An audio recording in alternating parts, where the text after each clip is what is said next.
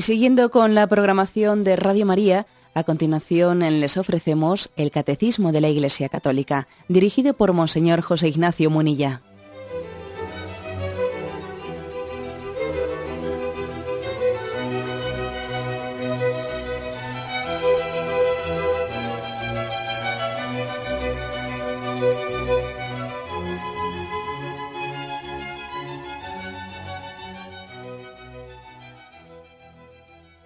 Cordial saludo a todos los oyentes de Radio María. Un día más, con la gracia del Señor, proseguimos el comentario del Catecismo de nuestra Madre la Iglesia. Estamos dentro del primer mandamiento, comentando un apartado que habla del derecho a la libertad religiosa, bueno, del deber que tenemos también, ¿eh? del deber social de la religión y el derecho a la libertad religiosa. Es a partir del punto perdón, 2104 Ayer explicamos este primer punto, 2104. Hoy vamos a continuar desde el 2105 en adelante. Es un apartado en el que el catecismo trata de, temas delicados, ¿no? que además tienen gran actualidad, el tema de la libertad religiosa, las violaciones, los atropellos a la libertad religiosa. Eh, vamos a avanzar. Eh, lo hacemos a partir del punto 2105 y me vais a permitir, un poco que para ordenar mi exposición, deje para después este punto y ahora comience con el 2106. Si el punto anterior había, em, había insistido en que todos los hombres tenemos una obligación a buscar la verdad, es decir, tenemos en el interior de nuestro corazón, de nuestra conciencia, Dios nos ha creado con una capacidad y por lo tanto con una obligación moral de buscar la verdad y adherirnos a ella. Acordaros de que criticábamos en el programa anterior pues esta, este modelo cultural en el que lo importante es sencillamente la libertad y que tú elijas y tú mismo decidas. Ahora no importa si decides bien o decides mal, si eliges lo bueno, lo correcto, la verdad o la mentira, no, eso no importa. En nuestro modelo cultural parece que la libertad tiene su fin en sí misma sin embargo, nosotros decimos un momento, la libertad es un instrumento para acertar con ese instrumento. Eh, yo tengo una obligación de, de buscar la verdad, de buscar el bien y adherirme a él. Y soy libre, ciertamente, pero mi libertad está destinada a completar la vocación para la que el hombre ha sido creado, que es el bien, que es la verdad. Decíamos que es la verdad la que nos hace libres no la libertad la que nos hace auténticos, como se dice por ahí. ¿Eh? La libertad tiene una razón de ser, que es encontrar la verdad y adherirnos a ella descubriendo que es el bien para nosotros. Bien, eso era un poco el punto de partida. El punto 2106, ¿qué es lo que dice? Una consecuencia de eso, ¿no? Si hay un deber, tiene que haber un derecho. ¿Eh? Si hay un deber, tiene que haber un derecho. ¿Qué derecho es ese? Pues es el derecho a la libertad religiosa, a que nadie sea coaccionado, eh, que se le permita a alguien, a todos, perdón, que se nos permita a todos buscar libremente en conciencia esa verdad a la que tenemos deber de buscar. Dice así, en materia religiosa, ni se obligue a nadie a actuar contra su conciencia, ni se le impida que actúe conforme a ella, pública o privadamente, solo o asociado con otros cuando aquí se está eh, citando al Concilio Vaticano II, se está diciendo expresamente que no se le puede ni obligar ni impedir a nadie en materia religiosa pues expresarse conforme a su conciencia, pública y privadamente, solo o asociado. ¿Eh? O sea, el derecho a la libertad religiosa no es únicamente como hoy en día, ¿no? Se pretende a veces proclamar a lo que yo tengo derecho a hacer en privado, no, también en público yo tengo derecho a la libertad religiosa. Yo también tengo un derecho público a la libertad religiosa. ¿eh? Y, no únicamente yo solo, sino asociadamente, como iglesia. ¿eh? Si yo tengo un derecho a la libertad religiosa, también la iglesia tiene ese derecho. No es un derecho eh, mm, privado, es un derecho también asociado, no solamente privado. Por tanto, privado y público, y no solo individual, sino también colectivo. Y dice, este derecho se funda en la naturaleza misma de la persona humana, cuya dignidad le hace adherirse libremente a la verdad divina, que trasciende el orden temporal. Por eso permanece aún en aquellos que no cumplen la obligación de buscar la verdad y de adherirse a ella. ayer más o menos ya, ya expusimos el, contenido de este punto y vamos a avanzar un poco más allá, pero creo que es bueno comenzar eh, recordándolo. ¿eh? Es decir, el motivo por el cual nosotros tenemos, eh, la Iglesia proclama este principio de libertad religiosa, es por la naturaleza misma de la persona, porque tenemos una dignidad, una dignidad en la que Dios quiere tener con nosotros pues una relación personal, de amor. Y por lo tanto Dios no quiere imponer, no quiere que se le imponga al hombre la verdad, quiere que el hombre en una relación de amor la acepte. Por eso la fe debe ser propuesta, no impuesta. Porque Dios no solamente quiere eh, imponer que la verdad triunfe, sino que la verdad triunfe habiéndose abierto el hombre libremente a ella. Dios no quiere vencer, quiere convencer. Quiere convencer. Quiere que nosotros libremente y en una relación de amor hagamos nuestra su voluntad. Por eso hay un principio de libertad religiosa y por eso la Iglesia manifiesta que nunca se debe de imponer a nadie eh, lo que se entiende como verdad, ni se debe de impedir a nadie que manifieste libremente eso que él entiende como verdad. Bien, este principio, este principio supone que alguien puede equivocarse, que alguien puede ejercitar mal ese derecho de libertad religiosa, sí, es cierto. Pero aún así, dice en esta última frase, este derecho permanece aún en aquellos que no cumplen la obligación de buscar la verdad y adherirse a ella. Mira, aunque uno utilice mal esa libertad religiosa, aunque, eh, porque igual le das libertad religiosa y resulta que está adorando a, pues eso, a fetiches ¿eh? y cae en fetichismos. Pero aunque esté utilizando mal ¿no? Esa libertad religiosa, no debes de negársela. Porque si le niegas esa libertad religiosa porque la está utilizando mal, hombre, entonces nunca podrá cumplirse ese ideal, el ideal de que pueda llegar el momento en el que libremente se adhiera a la verdad divina revelada en Jesucristo. ¿Mm? Tanto yo no puedo decir, afirmo la libertad, pero te la niego si la utilizas mal. No, hombre, no, no puedo hacer eso. Porque entonces estoy perdiendo la esperanza con esta persona. Y yo no puedo perder nunca la esperanza. Siempre eh, permanece en un cristiano la esperanza de que quien está utilizando mal la libertad religiosa la utilice bien. Bien, creo que aquí más o menos se ha entendido. Vamos a dar un pasito más. ¿eh? Creo que es importante para explicar más el derecho a la libertad religiosa, hacer una pequeña, pues como eh, pequeño recorrido histórico, ¿eh? pequeño recorrido histórico. Me voy a servir, me voy a servir con permiso de un discurso que pronunció recientemente, el año pasado, en la facultad, en la Universidad de Burgos, el señor cardenal de Madrid, don Antonio María Rouco, en un acto de investidura como doctor honoris causa.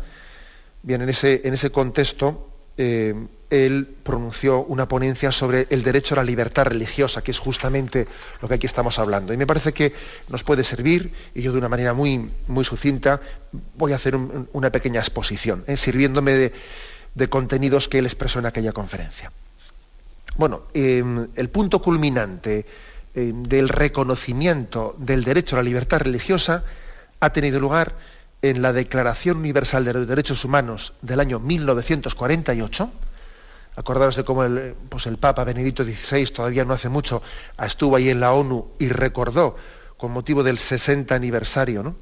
el 60 aniversario de esta Declaración Universal de Derechos Humanos. Allí eh, la ONU dijo en aquel momento, eh, aquella Declaración Universal, de derechos humanos incluía ¿no? el derecho a la libertad religiosa, bien expresado, por cierto, ¿eh? y decía, toda persona tiene derecho a la libertad de pensamiento, de conciencia y de religión.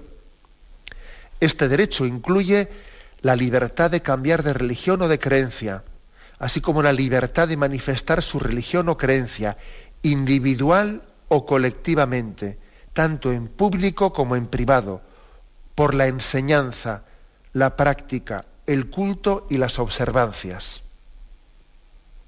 Anda, que ya está ya está bien dicho, está bien precisado. ¿eh? Fijaros que incluso dice que uno tiene derecho en privado, en público, individual, colectivamente, por la enseñanza, la práctica, también en la enseñanza. Por ejemplo, hoy en día aquí tenemos en España colectivos que quieren expulsar a la clase de religión de la escuela pública. Bueno, pues fijaros cómo la Declaración Universal de los Derechos Humanos dice que existe un derecho que también en la enseñanza ¿eh? uno pueda tener esa capacidad de, de manifestar ¿no? o, de, recibir lo que, lo que en conciencia él, él, cree. Por lo tanto, esta es una declaración básica y la otra es la del Concilio Vaticano II. La del Concilio Vaticano II, que en el año 65, pues de una manera eh, solemne también proclamó, este, este sínodo vaticano declara que la persona humana tiene derecho a la libertad religiosa. Esta libertad consiste en que todos los hombres deben estar libres de coacción, tanto por parte de personas particulares como de los grupos de, perdón, tanto por parte de personas particulares como de los grupos sociales y de cualquier poder humano, de modo que en materia religiosa ni se obligue a nadie a actuar contra su conciencia, ni se le impida que actúe conforme a ella, privada y públicamente, solo o asociado con otros, dentro de los debidos límites. Bueno, de estos debidos límites ya hablaremos otro día, que hoy no nos dará tiempo para todo. ¿eh? Bueno, estos son, digamos, los dos momentos cumbres que ha habido de reconocimiento del derecho a libertad religiosa. El de la Declaración de Derechos Humanos de la ONU en el año 48 y el de la afirmación en el Concilio Vaticano II de este principio allá en el año 65, ¿eh? los dos momentos cumbres. Pero viene bien recordar que esto ha sido muy peleado, muy peleado.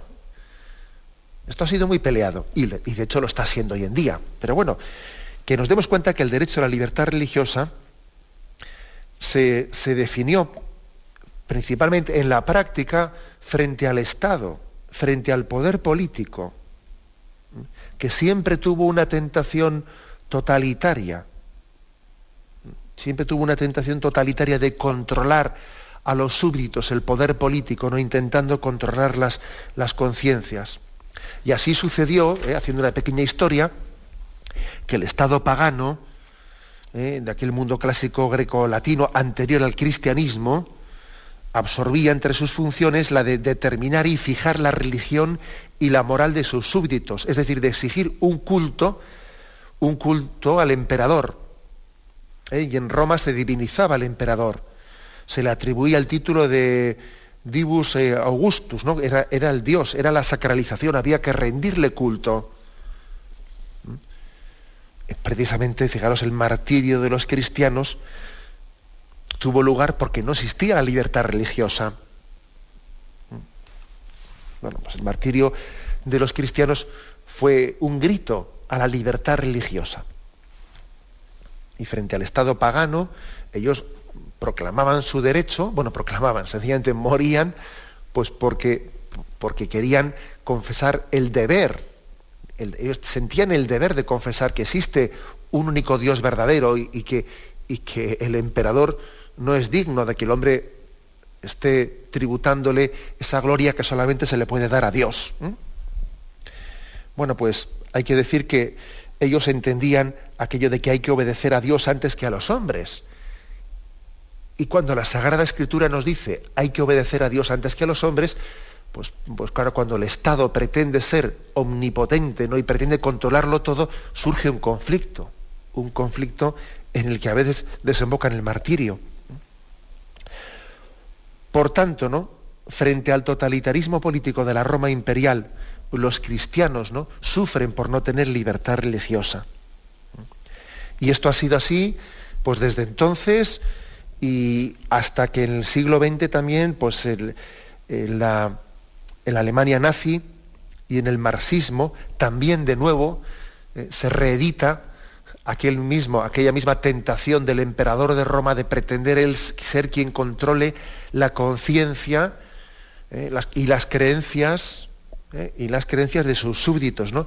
Y también el marxismo, pues pretende eh, negar la existencia de Dios y perseguir a los que creen en, creen en, Dios e incluso pues reducirlos a, a, vamos, a, la, a los archipiélagos Gulag, etcétera, eh, a tantos Gulag y a tantos lugares en los que se persigue explícitamente las creencias religiosas.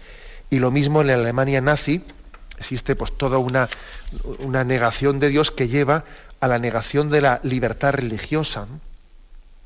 Es decir, que la persecución religiosa reapareció en el siglo XX de una manera muy parecida a como había ocurrido en el, Imperio Romano. Y por cierto, los mártires del siglo XX sobrepasan en número, con creces, todos los mártires de los primeros siglos de la era cristiana, ¿eh? pero con creces. ¿eh?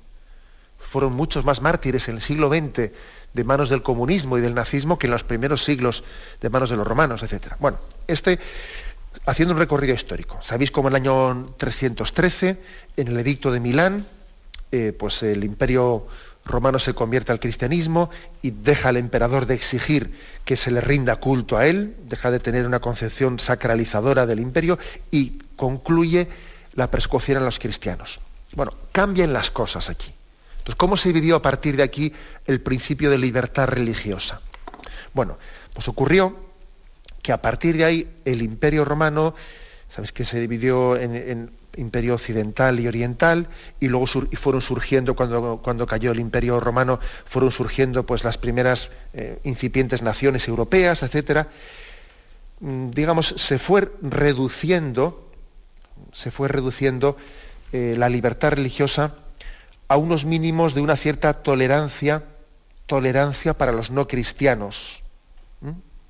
Y en algunos lugares se restringía o se impedía la expresión pública para los cristianos disidentes. ¿eh? Si, por ejemplo, existían herejías, ¿no?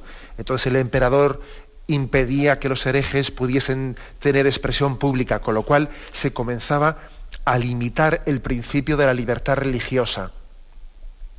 ¿Mm? O sea, hay que decir que, que, por desgracia, cuando termina la persecución de los cristianos del Imperio Romano, no comienza plenamente, no, comienza plenamente a respetarse el derecho a libertad religiosa, no, sino que de otras maneras también es violado. ¿eh? Por ejemplo, haciendo distinciones entre los súbditos que son de una religión o de otra, o persiguiendo a unos, no permitiéndoles que se, que se expresen libremente los que se entienden disidentes, etc. Los emperadores intervienen muchas veces en las cuestiones internas eclesiásticas. Incluso hay que decir que durante muchos siglos en la Edad Media, el principio de libertad religiosa casi se entendió como una libertad de la Iglesia, una especie de eh, lucha o pulso entre la Iglesia y los soberanos y los reyes para ver hasta dónde llegaba el terreno de uno y de otro. ¿eh? Era casi más que libertad Mm, propia de la persona humana o el derecho natural de la persona humana, el derecho de la Iglesia que luchaba contra el Estado. O sea que ahí también, digamos, existían pues, unas formas bastante imprecisas, ¿no? Todavía, todavía no bien purificadas. Santo Tomás de Aquino da un paso muy importante en el siglo XIII, porque Santo Tomás de Aquino, en aquella cristiandad medieval, afirma que existe un derecho natural de la persona humana un derecho natural, tanto individual como socialmente, a su libertad religiosa. Y entonces digamos que eh, por eso también es tan importante para nosotros Santo Tomás de Aquino, ¿eh? el gran doctor de la Iglesia, porque él llega a establecer unos puntos muy básicos para todos nosotros. Bien, y a partir de, a partir de Santo Tomás de Aquino vamos a ver un poco cómo se, cómo se explayan las cosas, pero tenemos primeramente un breve momento de descanso.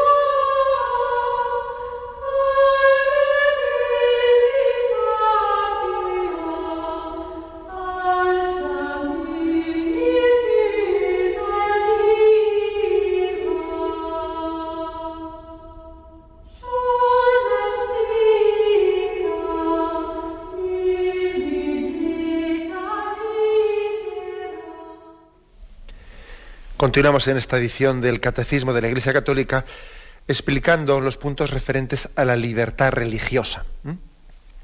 Estábamos haciendo un pequeño recorrido histórico, sirviéndonos de una conferencia que pronunció el señor Cardenal de Madrid en Burgos, eh, con motivo del acto de investidura como doctor honoris causa, y pronunció allí una ponencia sobre el derecho a la libertad religiosa. Y hablaba de cómo Santo Tomás de Aquino pues había sido quien en el siglo XIII él había afirmado explícitamente que existe un derecho natural, inherente a la persona humana, ¿eh? en, su, en su sentido individual y social, un derecho a la libertad religiosa. Bien, por desgracia, no es, no es que cuando Santo Tomás de Aquino afirmó ese principio, ya a partir de ahí se puso inmediatamente en práctica. Pues no, ni mucho menos. ¿eh? Costó mucho, ¿no? Costó mucho el que ese principio fuese asumido y que en las relaciones entre los estados y la Iglesia, etcétera, se asumiese ese principio.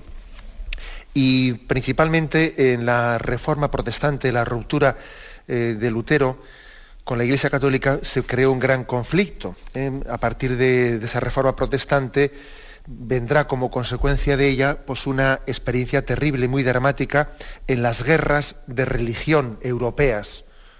Hubo unos siglos pues, en los que eh, Europa se desangró en guerras religiosas hasta la paz de Westfalia en el 1647. Bueno, ahí ocurrió algo que creo que es, para explicar esto de la libertad religiosa, algo importante. Y es que en el mundo protestante, en el mundo protestante, se impuso un, criterio, ¿no?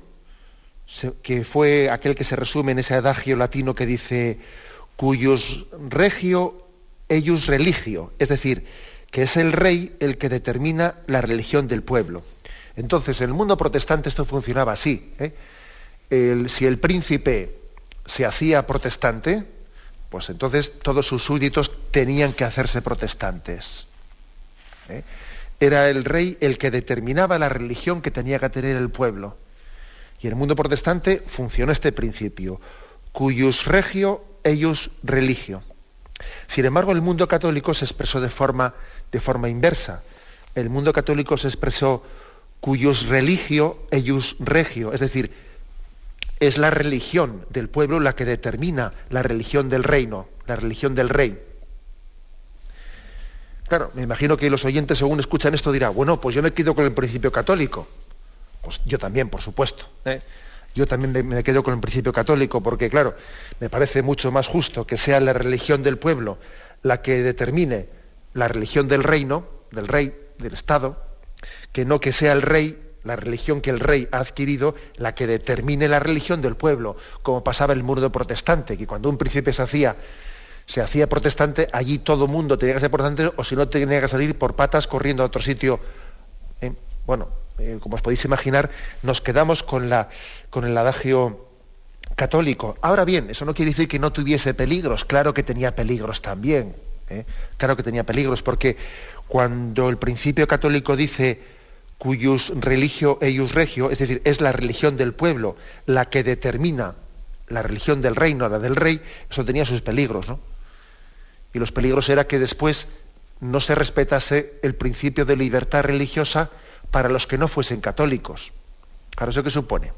Que entonces, como, pudo ocurrir en España, que entonces el Estado como tenía que tener la religión que tenía el pueblo, entonces eh, y, también el Estado iba a participar en la Inquisición, para que así los que no fuesen católicos tuviesen una represión por parte del Estado. Pues claro, ese era el gran peligro. ¿eh? El gran peligro era, eh, dentro de esa concepción católica, el hecho de que después el Estado se sintiese como con una especie de obligación de de hacer una limpia ideológica entre los que, o una discriminación entre los que no fuesen católicos, que lógicamente eso no es aceptable y no es, y, es una falta de respeto al principio de libertad religiosa. ¿Mm? Bueno, como veis, por lo tanto, eh, dos concepciones distintas. Llegó la Ilustración, llegó la Revolución Francesa y la Ilustración. Y allí se dio una fundamentación eh, laica o racional a los derechos del hombre y también se asentó el derecho de libertad de conciencia y de religión. en la teoría se asentó bien, otra cosa después de la práctica, que ya sabemos que existió en el entorno de la Revolución Francesa aquellos que hablaban de libertad, igualdad y fraternidad, existían unas persecuciones a los creyentes tremendas, ¿no? Y existió pues, una guillotina eh, por la que pasaron muchas personas sencillamente en nombre de... Eh, es curioso que también cuando se proclaman los principios de libertad e igualdad, luego en la práctica tú mismo los violas.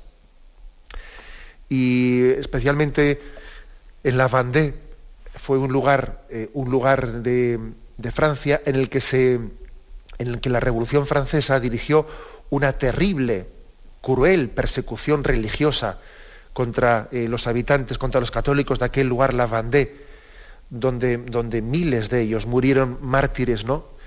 perseguidos por aquellos revolucionarios que decían que lo hacían en nombre de la libertad de conciencia. Bien, pero bueno, aunque existiese esa contradicción, la contradicción de que la Ilustración hablaba de una libertad, ¿eh? libertad, igualdad y fraternidad, que luego ellos mismos se, se encargaban con la guillotina de contradecir, pero bueno, los principios que asentaron, sin duda alguna también dieron un paso, un paso importante, ¿eh? los principios de la Ilustración. Recientemente el Papa Benedicto XVI hablaba de estos principios de libertad, fraternidad, igualdad, etcétera, que son principios que, con los que el cristianismo evidentemente puede tener un gran diálogo, aunque nosotros los entendemos desde una raíz evangélica, ¿no? Que les da un sentido más amplio, ¿no? más profundo, pero evidentemente son unos principios con los que nosotros desde el Evangelio podemos tener una colaboración muy grande. Bueno, digamos que así fue avanzando en la historia el principio de libertad religiosa, hasta que después llegó el drama, ¿eh? el drama del siglo, del siglo XX, un drama del siglo XX en el que pues, se produjo esas persecuciones tan terribles, ¿no?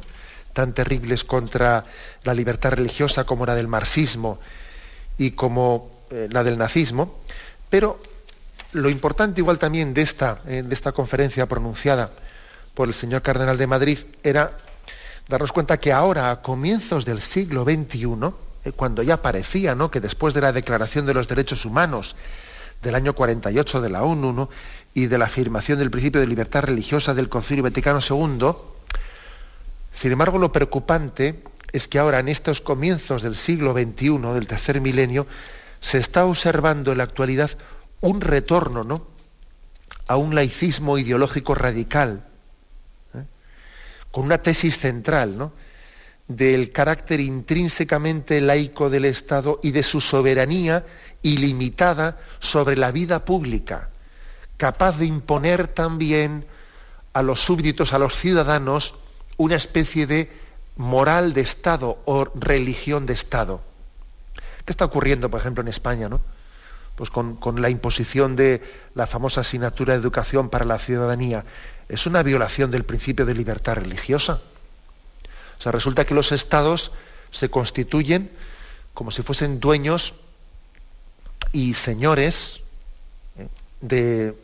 Entienden que ellos ¿no? tienen que educar la, eh, la, conciencia moral de sus súbditos y ejercen pues, una autoridad obliga, de que manera que de una manera obligatoria sus súbditos pues están, tienen que estar sobreponiendo, ¿no? Tienen que estar, se les obliga a priorizar, ¿no?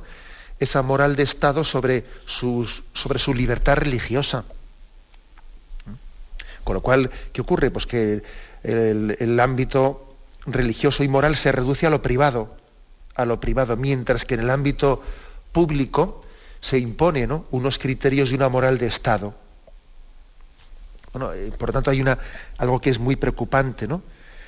Eh, se, está, pidiendo que, los creyentes eh, se reduzcan a su ámbito privado, a su conciencia o a la sacristía de las iglesias y se está privilegiando, favoreciendo opiniones, actitudes, iniciativas de los no creyentes, ¿no? entendiendo que el ámbito público tiene que ser el ámbito eh, laicista y que ahí no tiene lugar, lugar alguno las creencias personales o morales o religiosas de los ciudadanos. como veis, de nuevo el principio de libertad religiosa vuelve a ser cuestionado. Es la tentación del totalitarismo que siempre ha existido, desde el imperio romano. Eh, siempre ha existido una, una, tentación totalitaria en aquellos, que, en aquellos que gobiernan. Recientemente también hacía esta misma afirmación el pues, Monseñor Sánchez, eh, hacía esta, el obispo de Sigüenza, Guadalajara, en una carta pastoral escrita sobre el tema de la educación para la ciudadanía, hablaba de, estas, de esta secular tentación. ¿no? no hay también una verdadera intención de adoctrinamiento, decía él. Tal vez radique aquí el mayor riesgo y la causa principal eh, del rechazo de esta asignatura por parte de muchas personas. Leo literalmente su carta. Las expresiones, perdón, las experiencias del Estado empeñado en ser el educador del pueblo, a lo que responden palabras como gran timonel, gran hermano, Führer, caudillo, conductore, no han podido ser más nefastas. Ha sido siempre, por otra parte, la tentación de todo Estado totalitario o del partido único. La intención y el resultado pretendido suele ser el del pensamiento único. Bueno, aquí creo que Monseñor Sánchez hacía pues una, una valiente también denuncia profética, dando en cuenta que aquí está en juego el principio de libertad religiosa. Bien, tenemos un momento de reflexión y continuamos enseguida. Música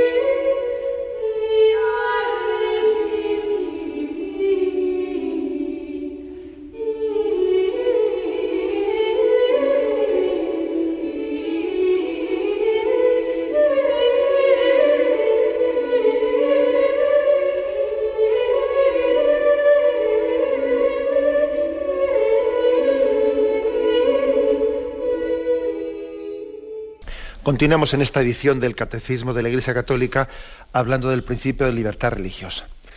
Y ahora voy a comentar el punto 2105 que habíamos, nos habíamos saltado. ¿eh? Dice este punto, el deber de rendir a Dios un culto auténtico corresponde al hombre individual y socialmente considerado. Esta es la doctrina tradicional católica sobre el deber moral de los hombres y de las sociedades respecto a la religión verdadera, y a la única iglesia de Cristo. Al evangelizar sin cesar a los hombres, la iglesia trabaja para que puedan informar en el espíritu cristiano el pensamiento y las costumbres, las leyes y las estructuras de la comunidad en la que cada uno vive. Deber social de los cristianos es respetar y suscitar en cada hombre el amor a la verdad y el bien. Les exige dar a conocer el culto de la única verdadera religión que subsiste en la Iglesia católica y apostólica los cristianos son llamados a ser la luz del mundo. La Iglesia manifiesta así la realeza de Cristo sobre toda la creación y en particular sobre las sociedades humanas. Bueno, quizás algunos oyentes, claro, es un poco largo, y algunos oyentes, igual especialmente los que siguen con el libro, esta lectura, habrán dicho, bueno, ¿y cómo se conjuga esto con lo anterior? Porque parece que en este punto se está insistiendo mucho en que tenemos un deber que no solamente el hombre a título particular tiene un deber de rendir culto al Dios verdadero, que también la sociedad, como sociedad, tiene un deber de rendir, rendir un culto al Dios verdadero. Cristo, Cristo Rey, es Rey no únicamente de nuestros corazones, no únicamente Rey de nuestras familias, sino que también es Rey de la sociedad, del género humano, del universo. Por lo tanto, eh, el hombre tiene obligación no solo, o sea, nuestro ideal no solo es que yo a título particular, sino también a mi familia y también la sociedad que rinda, rinda culto a Cristo Rey del universo. O sea, la realeza de Cristo no solo es sobre el interior de las conciencias, la realeza de Cristo es sobre toda la sociedad. Sobre los gobiernos, también. Sobre la comunidad internacional, también. Entonces, claro, algún oyente dirá, bueno, vamos a ver, nosotros hablamos de esa fiesta de Cristo Rey, Cristo Rey del universo, Rey de las naciones, ¿no? Rey de reyes, Rey de reyes. ¿Y cómo compaginamos esto? ¿Cómo lo compaginamos con ese principio de libertad religiosa en que cada uno tiene que en su conciencia ver, nadie puede ser obligado en conciencia eh, a, confesar una cosa o a nadie se le puede impedir la contraria?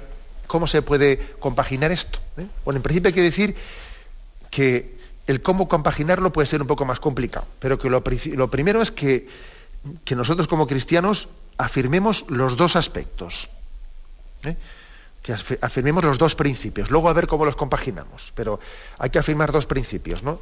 El principio de fe de que Cristo, Cristo es rey Cristo es rey, y no únicamente rey de nuestra conciencia, sino que es rey de cielos y tierra, eh, incluyendo la familia, nuestras sociedades, los gobiernos, las relaciones internacionales, y por lo tanto todos estamos llamados a dar gloria a Dios y dar culto, ¿no? Culto a ese Cristo Rey. punto primero. Y el segundo principio que hay que, que hay que afirmar, pues el que decíamos a nadie, que en materia religiosa a nadie se le debe de obligar a actuar en contra de su conciencia, ni se le impida que actúe conforme a ella, ¿no? No se le puede imponer a nadie nada las creencias religiosas. ¿Cómo compaginar ambas cosas? Hombre, pues eh, ahora ya hablo yo a título particular, ¿eh? dando yo un intento también de explicación, que como muchas veces habéis oído, también yo quiero distinguir lo que el catecismo afirma como doctrina de la Iglesia de estas explicaciones que doy yo como un intento de iluminarlas, ¿no? que lo que yo digo, pues lógicamente no tiene ese valor de, la palabra de la Iglesia en el catecismo. Pues pero yo creo que la manera de compaginar estas dos afirmaciones, pues es el que entendamos que lógicamente, pues en una, en una sociedad de cristiandad, en la que la gran mayoría, si no su totalidad, ¿no? La gran mayoría eh, de, sus, de sus ciudadanos fuesen profundamente cristianos, sería, lógico, sería bastante consecuente que esa sociedad eh, también tuviese ese grado de confesionalidad ¿eh? y que esa sociedad estuviese también tributando como sociedad, no solo como individuos que forman parte de esa sociedad, sino como sociedad también que estuviese conformando, estuviese reconociendo esa gloria de Cristo Rey. En esa, me refiero, en ese contexto histórico, contexto histórico en el que la sociedad es profundamente católica, y, todos sus miembros también eh, han llegado a impregnar sus leyes, su legislación, sus costumbres sociales de, ese cristianismo. ¿no? Entonces, en ese contexto es bastante lógico que exista también esa confesionalidad de confesar a Cristo públicamente, socialmente, o que incluso se hagan gestos como que pues, eh, pues, un, pues un, rey de esa cristiandad esté consagrando un reino al corazón de Cristo, etc. Es decir, eso no es en absoluto contrario al principio de libertad religiosa, en absoluto.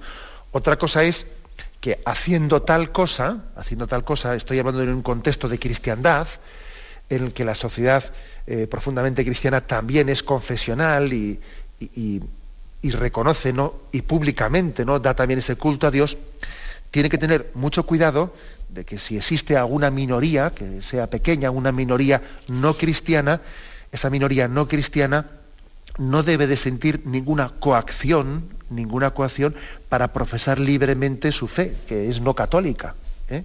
o no tenga fe, o no tenga fe. Es decir, em, esta, esta, confesión pública, o sea, este, este, contexto histórico de cristiandad en el que también eh, la confesión de la fe es social y no únicamente individual, para que esté bien hecho, tiene que exigir el respeto de las minorías y que éstas no sean discriminadas, no sean coaccionadas, etc. Porque hay que reconocer que históricamente en esos contextos de cristiandad sí existieron, ¿eh? sí existieron muchas veces ¿no? discriminaciones hacia esas minorías, haciéndoles pagar más impuestos que a, que a los que no tenían la, religión, de, la religión del Estado, eh, etcétera, la religión mayoritaria confesional, etcétera. ¿eh? Eso lógicamente hay que tenerlo mucho cuidado con ello. Pero no es ninguna, ¿eh? es decir, pero no es ninguna aberración afirmar que en un contexto de cristiandad en el que la gran mayoría de los, de los ciudadanos, de los creyentes, han ido conformando pues el estilo de, de, las leyes, del pensamiento, de las relaciones sociales, pues que también la sociedad tenga una confesionalidad. Ahora, este es el ideal esto es lo que habla, el punto 2105. Ahora, una pregunta. ¿Este es el ideal que tiene en este momento eh, la Iglesia Católica en esta sociedad en la que estamos insertados? Pues no, no, no porque una cosa es lo que, lo que es mm, el ideal real y otra cosa es el ideal realizable. Y ahora mismo es evidente que en esta sociedad occidental secularizada sería totalmente contraproducente proponer un ideal de confesionalidad pública. Confesionalidad pública, no, sería contraproducente. ¿Por qué? Pues porque en esta sociedad secularizada tal cosa no sería la expresión espontánea de un pueblo profundamente católico, sino que sería una imposición a, unas, a unas partes muy importantes de la sociedad que han dejado de ser católicas, que han perdido sus raíces cristianas y por lo tanto es bastante evidente, bastante evidente que en el contexto actual de la sociedad, pues une el marco constitucional no es prudente, no es prudente que sea confesionalmente católico. No. Tiene que ser pues, un marco no confesional. Por ejemplo, como es el marco de la Constitución española, ¿eh? que en el artículo 16 de la Constitución española dice, se garantiza la libertad ideológica, religiosa y de culto de los individuos y las comunidades sin más limitación en sus manifestaciones que la necesaria para el mantenimiento del orden público. Nadie podrá ser obligado a declarar sobre su religión, ideología o creencias. Ninguna confesión, a ver, este es punto importante, artículo 16.3 de la Constitución española. Ninguna confesión tendrá carácter estatal los poderes públicos tendrán en cuenta las creencias religiosas de la sociedad española y mantendrán las consiguientes relaciones de cooperación con la Iglesia Católica y las demás confesiones. Bueno, pues digamos que es un artículo que la Iglesia entiende que es correcto, ¿eh? correcto, es decir, que mm, se, afirma en la Constitución española pues que el Estado español no va a tener un carácter confesional y los poderes públicos dicen, bueno, pues tenemos que tener unas relaciones de cooperación y correctas ¿no? pues con, todas las, eh, con todas las iglesias, especialmente la Iglesia Católica, pero sin que eso suponga ningún detrimento con nadie. ¿no? O sea, mantendrán consiguientes relaciones de cooperación con la Iglesia Católica y las demás confesiones. Bueno, esto es lo que la Iglesia entiende que es lo prudente en el escenario actual. No estamos en una situación de cristiandad, por lo tanto, no es el decir, bueno, como toda la sociedad es en su inmensa mayoría católica, parece lógico que también las instituciones tengan una confesionalidad y, un, poco aquello que se decía, ¿no? cuyus religio eius regio, ¿no? La religión del pueblo es la que configura el Estado. Ya, pero para eso tiene que ser muy mayoritaria la religión del pueblo. Tiene que haber impregnado todas las capas sociales, ¿no? Cuando eso no es así, como es el caso de esta sociedad nuestra secularizada, no es prudente, no es adecuado que, existiese un Estado confesional. ¿Por qué no? Porque, porque el Señor quiere ser, quiere ser adorado en la libertad del hombre, en el no impuesto al hombre, como un reconocimiento impuesto por unas leyes que no han partido de una libre adoración y seguimiento a Jesucristo. En este contexto histórico es mucho más normal que, exista pues, una, constitución aconfesional. Bueno, como veis, estos puntos del catecismo que estamos tratando pues, son delicados, ¿eh? son delicados, pero yo creo que también que eh, pues a la luz, ¿eh? a la luz del magisterio de la Iglesia y a la luz también del, recto uso de la razón, pues yo creo que se puede hacer un discernimiento ¿no? de sentido común en el, que, en el que se discierna por qué nosotros, ¿no? Somos seguidores de Cristo, tenemos un deber moral, tenemos un deber moral de conocer, de conocer esa verdad, de adherirnos a ella, y al mismo tiempo también Dios quiere que ese conocimiento de la verdad por parte del hombre y de las sociedades no sea impuesto, sino que conforme la dignidad del hombre que, que, está llamado a tener una relación libre con Dios, una relación de amistad, debe de aceptarla libremente y no de forma impuesta. Lo dejamos aquí, continuaremos si Dios quiere mañana. Ahora damos paso a la intervención de los oyentes. ¿eh? Podéis llamar al teléfono 917 107 700. 917 107 700.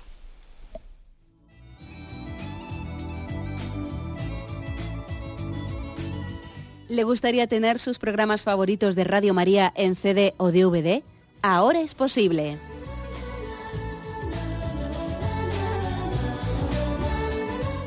Le sugerimos que primero se informe en qué formato de audio lo puede escuchar en su equipo, DVD o CD, teniendo en cuenta que no todos los lectores de CD pueden reproducir el formato digital MP3 en el que enviamos nuestros programas.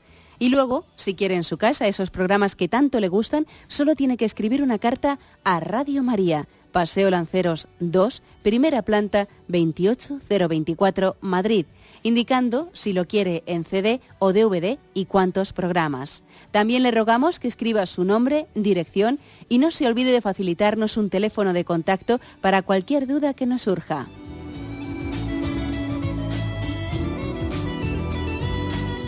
Radio María, más cerca de usted.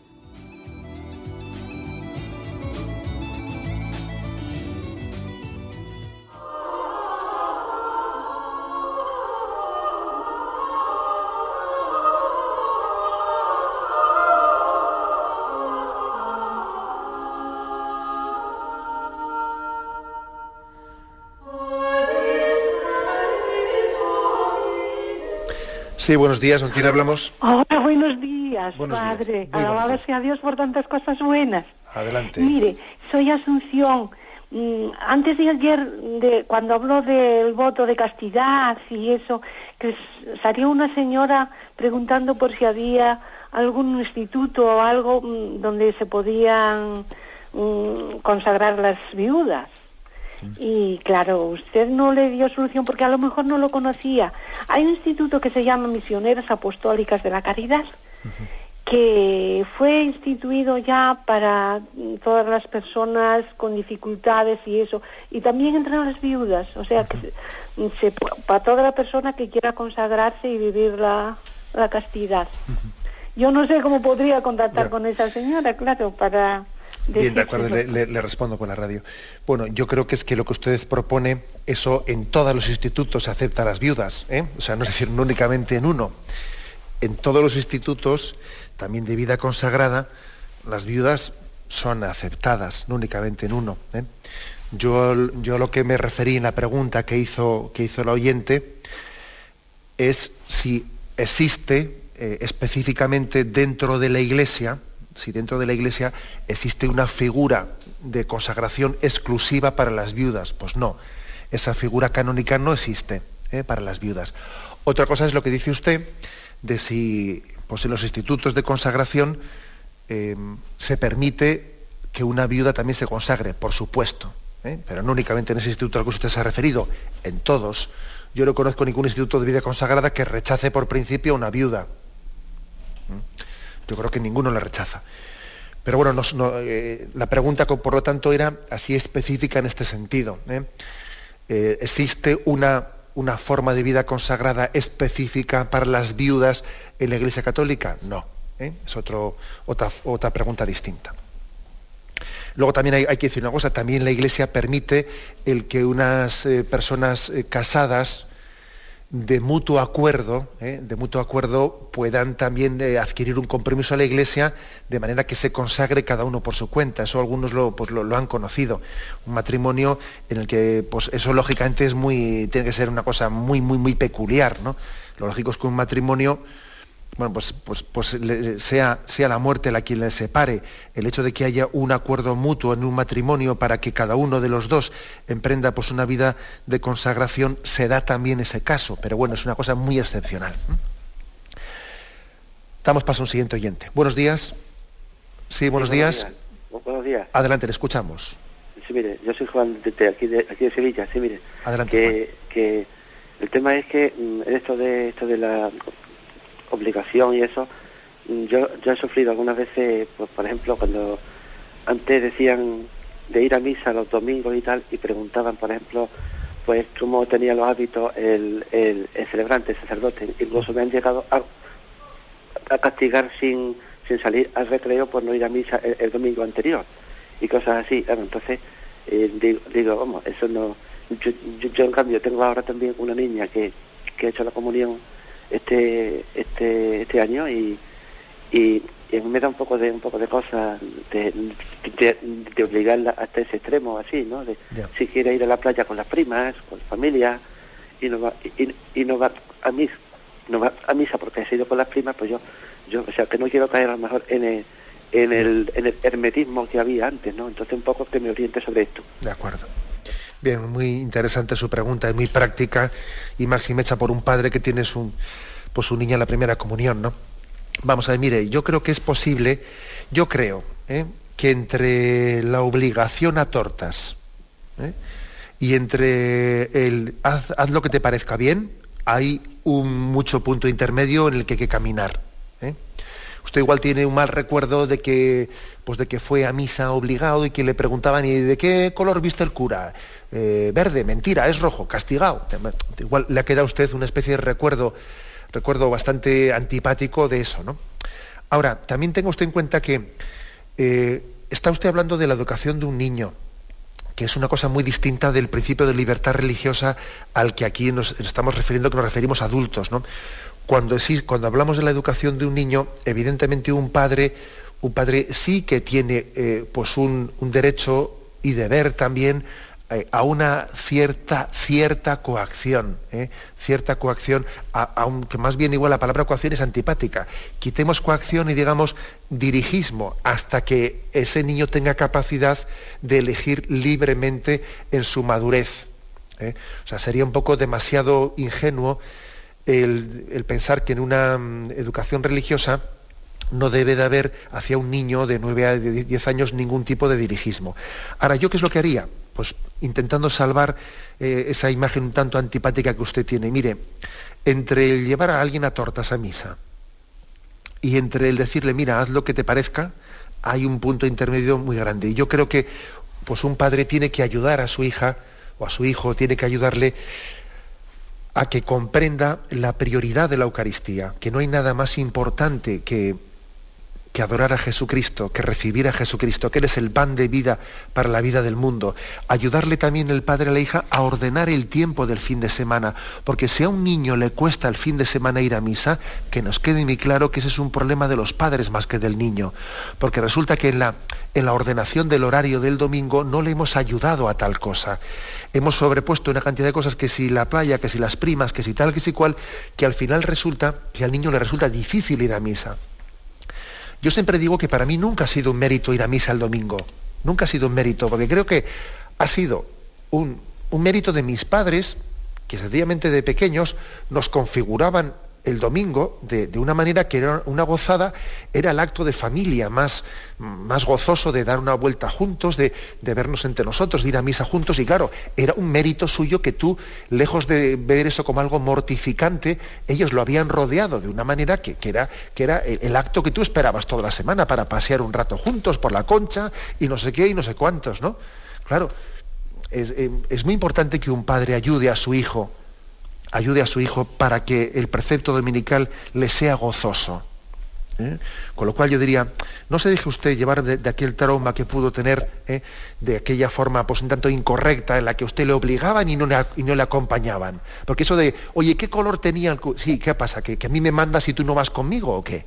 Eso es mi antipático, claro. Soy yo el que tengo que ir con mi hija y soy yo el que le tengo que hacer gozoso la vivencia del domingo.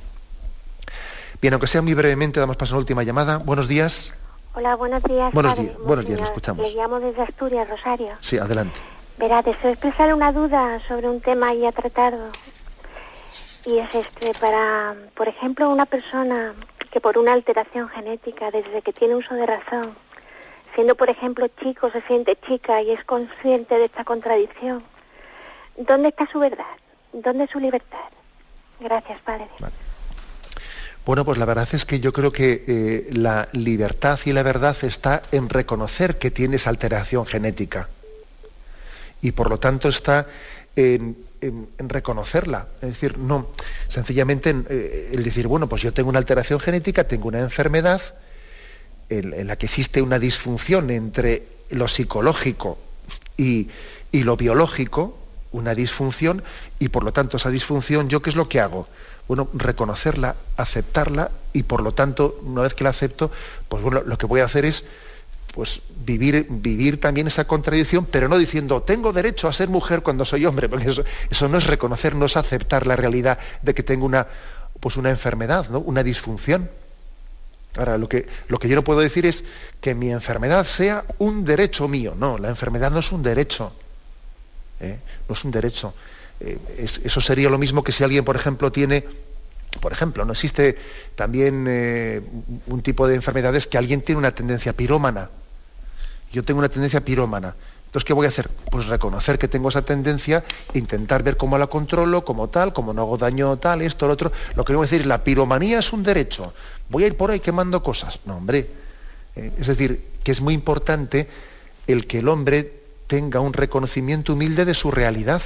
¿Eh? y si algo, como si, porque además por otra parte existen muchos más problemas, no solamente ese, anda que no nacemos con muchos problemas. Y si por ejemplo uno nace sin un riñón, se tiene que cuidar mucho, porque podría pues, perder el otro. Y si uno nace sin un tal y sin un cual, o sea que existe la, necesidad de que el hombre reconozca, no parta de la aceptación de sus limitaciones. No pretender que la limitación sea un derecho de la persona, ¿no? Bueno, me despido con la bendición de Dios Todopoderoso, Padre, Hijo y Espíritu Santo. Alabado sea Jesucristo.